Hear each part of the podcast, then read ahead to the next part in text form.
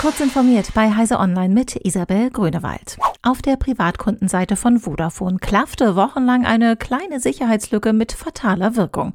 Angreifer konnten Kundendaten einsehen, Rechnungen in die Höhe treiben und mehr.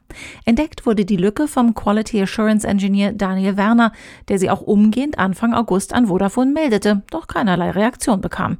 Deshalb wandte er sich an die Redaktion von CT und Heise Security in der Hoffnung, dass das Sicherheitsloch endlich gestopft wird, wenn die Presse bei Vodafone nachfragt.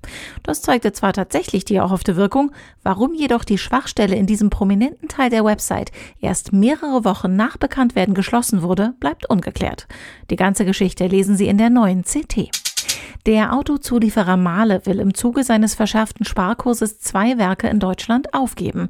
Die Schließung der Produktionsstätte im baden-württembergischen Geildorf soll im Laufe des Jahres 2023 abgeschlossen werden, teilte das Unternehmen mit.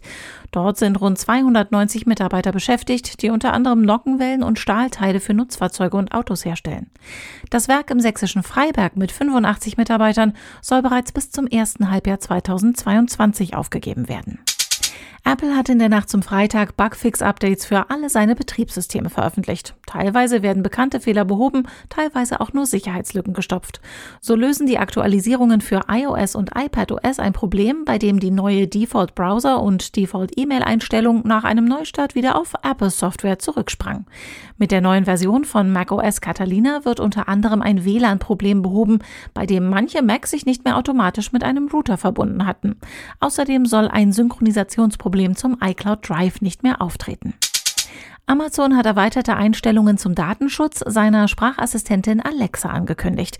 Nutzer sollen die Möglichkeit bekommen, Sprachaufzeichnungen nicht abzuspeichern. Sprachbefehle an Alexa werden dann direkt nach der Verarbeitung gelöscht, verspricht Amazon. Wird die Option zum ersten Mal aktiviert, sollen auch alle zuvor gespeicherten Aufnahmen entfernt werden. Diese und weitere aktuelle Nachrichten finden Sie ausführlich auf heise.de.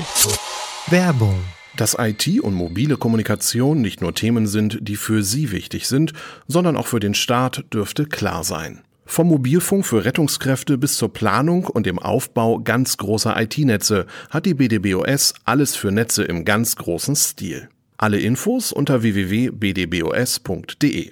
Als ITler oder im Bereich Nachrichtentechnik sind Sie bei uns gut aufgehoben, frei von Wirtschaftskrisen und Pandemien. www.bdbos.de